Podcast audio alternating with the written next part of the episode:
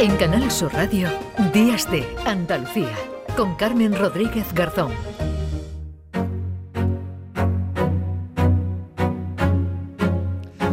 9 de la mañana y nueve minutos, eh, nueve días después del terremoto de Marruecos.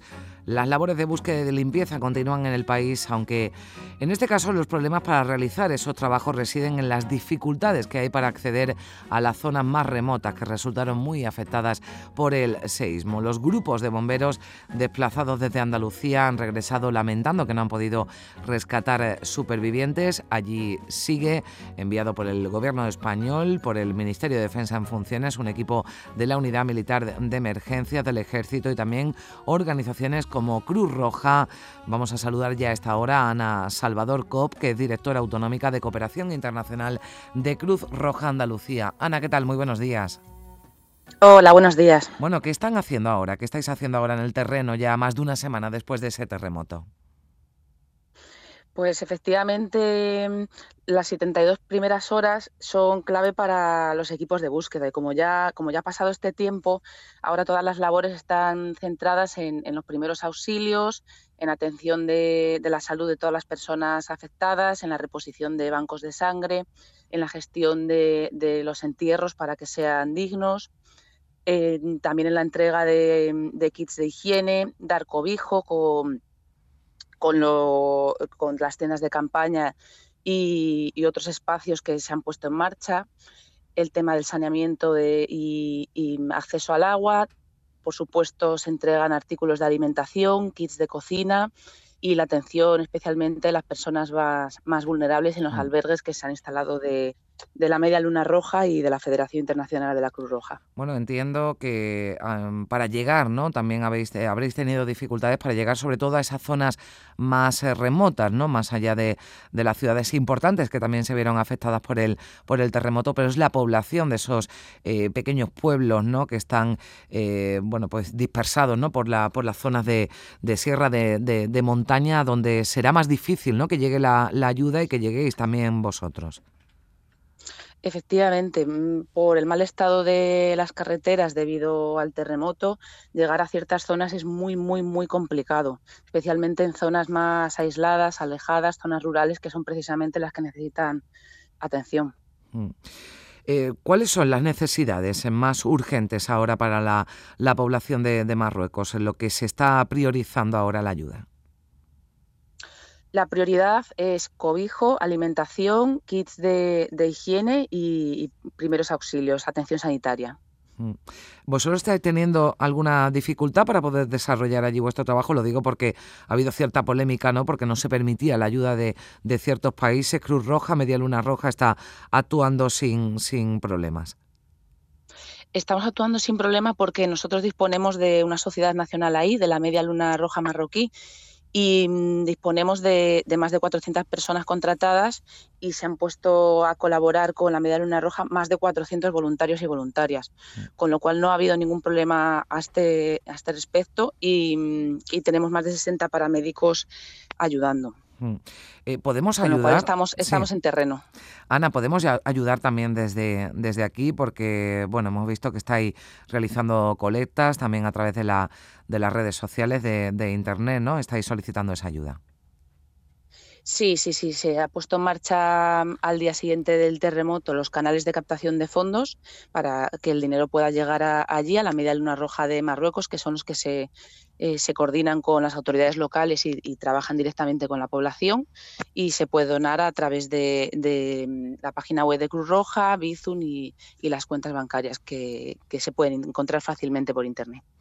Bueno, pues vamos a seguir muy atentos también al trabajo que estáis eh, realizando desde Cruz Roja en Marruecos, eh, pues atendiendo sobre todo, nos decías, al cobijo, a la alimentación, también esos eh, kits de higiene para los miles de afectados que es por este devastador seísmo y también a la espera de que se puedan producir esos desplazamientos, esos accesos a las zonas más remotas. Ana Salvador Co, directora autonómica de Cooperación Internacional de Cruz Roja Andalucía muchísimas gracias por atender la llamada de, de Canal Sur Radio. Un saludo. Muchísimas gracias, un saludo. Adiós.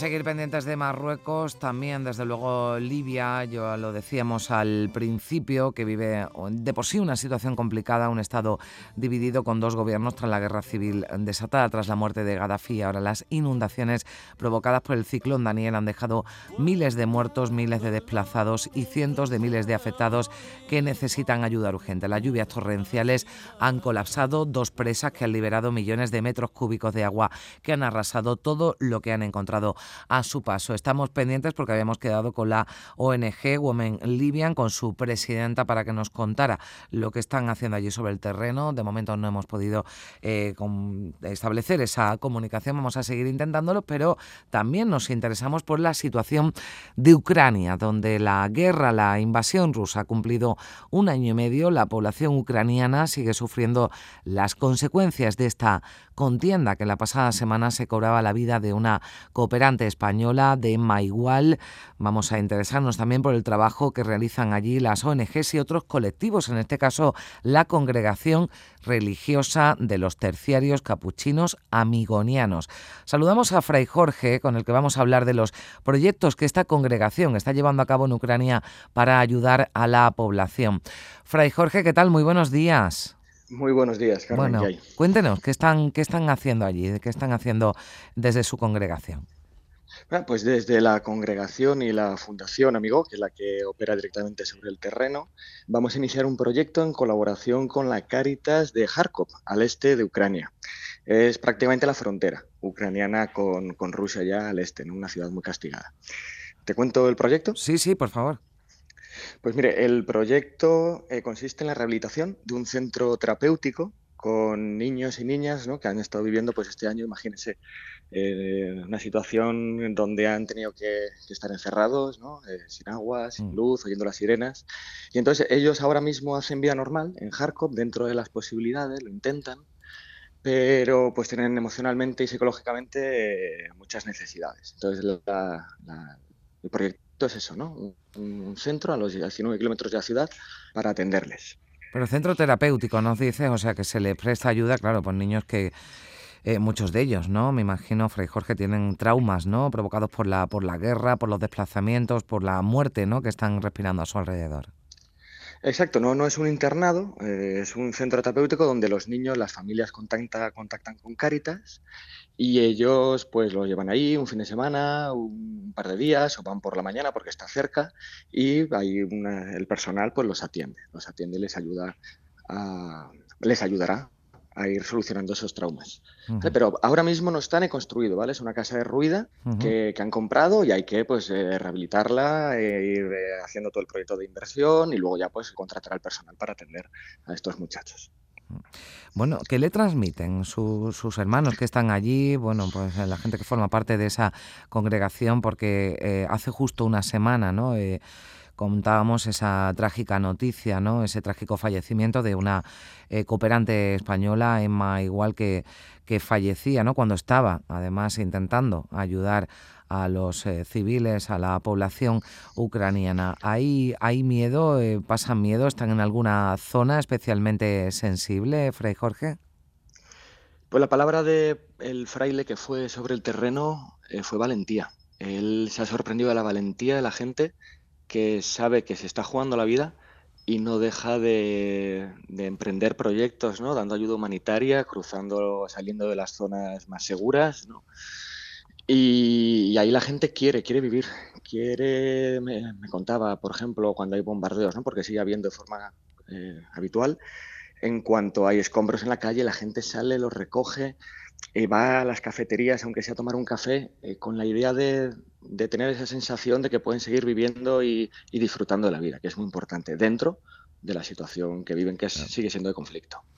Hemos eh, hablado de, la situación en Marruecos, es verdad que son catástrofes que han ocurrido hace unos días, estamos intentando contactar con la ONG Women Libyan, pero eh, nos ha costado un poquito encontrar a alguien que, siguiera o que estuvieran trabajando en Ucrania. Da la sensación que nos hemos olvidado un poco ¿no? de, esta guerra que ya eh, hace un año y medio ¿no? que comenzó esa invasión rusa en Ucrania. Hay, se ha reducido mucho la ayuda humanitaria. Es verdad que sigue habiendo fondos europeos y entidades que quieren colaborar, pero hay mucha necesidad y ya no hay, se nos ha olvidado, sí, de alguna manera. Entonces, ahora más que nunca, eh, yo creo que es necesario mantener y seguir colaborando, ¿no? Cada uno de mm. sus posibilidades en, ayudarles a restaurar pues todas las ciudades y, recobrar cierta calidad de vida. Mm. Claro, cualquier proyecto, ¿no? Este que nos decía que tiene que ver con los niños que llevan a cabo, pero nos hablaba también de la labor de, de Cáritas, ¿verdad? Fundamental en, un, en un país como este, porque, bueno, pues atender, ¿no? Aunque sean las necesidades básicas, ¿verdad?, de la población. Medicinas y alimentos. Hmm. Eso sigue, mire, por ejemplo, el, religioso nuestro que fue para allá, claro, el espacio aéreo está cortado y hay que aprovecharlo todo. Él fue en un convoy, fue en un camión que lo que portaba era alimentos, aprovechó, se metió en ese convoy y llegó hasta el este, ¿no? Hasta Kharkov. Entonces ahí básicamente los voluntarios lo que hacen es recibir esa ayuda humanitaria y distribuirla.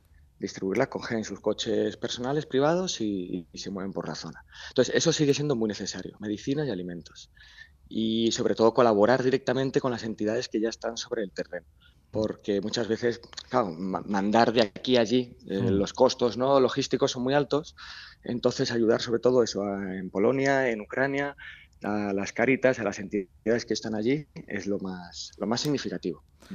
Pues eh, ahí está, también hemos querido eh, pues, pues, recoger y hablar de, esos eh, proyectos, de esa ayuda que están prestando en Ucrania la congregación religiosa de los terciarios capuchinos, amigonianos, Fray Jorge, que aunque está muy cerquita de aquí, en, Dos Hermanas, en Sevilla, pero que está en continuo contacto con sus hermanos, con el fraile que se ha trasladado hasta Ucrania y nos ha contado bueno, pues todo lo que están haciendo allí y nos ha dado una visión también de la, de la situación que se vive en Ucrania.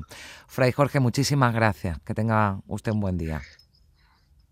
Muchas gracias a vosotros y quería agradecer a todas las familias que colaboran en los colegios amigos, ¿no? que gracias a ellos es la gran parte de, la cuantía económica que llega a estos proyectos y simpatizantes. Muchas gracias. Muchas gracias. 9 y 22 minutos. Teníamos esa comunicación pendiente con Livia que ya podemos... Eh, eh, tener, ya la tenemos a Belén González, presidenta de la ONG Women Libia. Belén, ¿qué tal? Muy buenos días.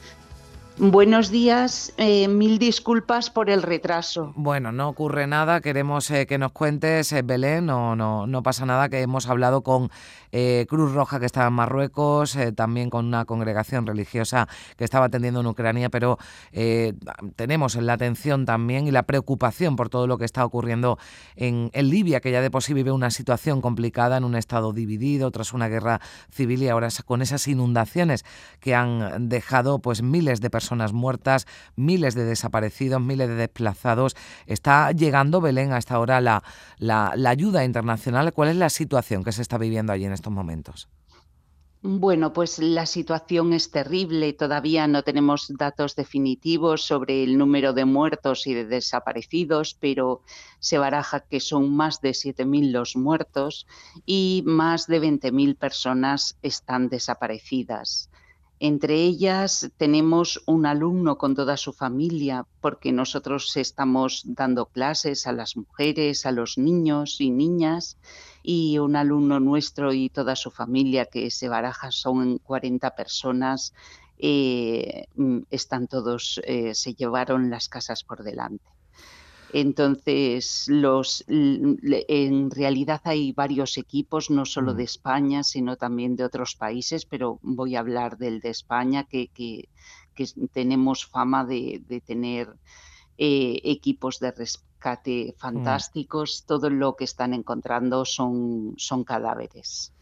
Pues sí, desgraciadamente son eh, pésimas y muy negativas las noticias que, no, que nos llegan porque esas inundaciones, eh, también esa rotura de las presas en Desna ha dejado bueno, pues un panorama devastador, todo se lo ha llevado por delante el agua y preocupa ahora, ¿verdad, Belén?, la, la propagación de, de enfermedades, ¿no? Sí, exacto. Eh, vamos a ver, ahora el, después de, ver que, el desastre es tan enorme, hay que rescatar cuerpos, sobre todo para evitar eh, transmisión de enfermedades, porque las temperaturas está el tiempo loco y normalmente en Libia en esta época todavía tenemos temperaturas altas muy similares a las de Andalucía. Mm. Entonces, eh, para evitar la descomposición de los cuerpos, están haciendo enterramientos masivos, ¿vale? para, se pretende primero identificar por qué todo el mundo está, pues eso, sobreexpuesto a esta alerta tan enorme y haciendo enterramientos para evitar que se propaguen más enfermedades y que haya más fallecidos, porque esto ha sido una desgracia, como mm. usted ha dicho, la rotura de, no se sabe si son dos o tres presas. Mm. Eh, pues esto, además esto es como un río seco, ¿vale? Mm. Entonces eh, ocurre mucho también en la zona de, Valencia y, Andalucía, que hay mm. cauces que están secos, pero el agua mm, al final, si llueve o lo que sea, va por ese sitio. Entonces, ¿qué ocurre? Que como hacía tanto, tanto que no pasaba nada, las construcciones se acercaron mucho a estas líneas y después además, si hay 30.000 millones de metros cúbicos de agua, nadie puede luchar contra eso. O sea, es tremendo. Mm, es tremendo y además eh, con una situación, ¿verdad?, ya de por sí complicada. Entiendo que, que trabajar allí, que eh, esas labores ¿no? que, vosotros hacéis de educación, que, no, que, no, que nos contabas, será muy complicado por la situación ya política ¿no? también que, que, que vive Libia. Bueno, Libia eh, está todavía en guerra porque para la gente ya la guerra acabó, pero eh, lleva desde el año 2011 eh, con una guerra entre tribus por eh, cuestiones de poder. el país está dividido, ¿vale? En 17 mm. tribus y, y, la situación pues es terrorífica. ¿Por qué? Porque hubo una guerra no voy a entrar en los detalles geopolíticos de por qué se ha provocado la primavera árabe en Libia, pero lo que está claro es que después de la guerra nadie se ha ocupado de la gente y de las mm. personas. Sobre todo grave problema de las mujeres, que como siempre mm. somos las paganas en, en estas cuestiones y, sí es complicado, es complicado desarrollar una labor humanitaria para rescatar a, todo el dolor y todo el horror que han pasado muchísimas personas. Pues por eso es importante la labor que hace Women Libyan, que su presidenta eh, Belén González, le agradezco mucho que nos haya atendido estos minutos aquí en, en Canal Sur Radio. Que vaya todo muy bien, gracias. Muchísimas gracias y mil disculpas, reitero, por, por las circunstancias, ¿vale? Por el pues, retraso. Lo entendemos. Gracias, Belén. 9 y 47 minutos.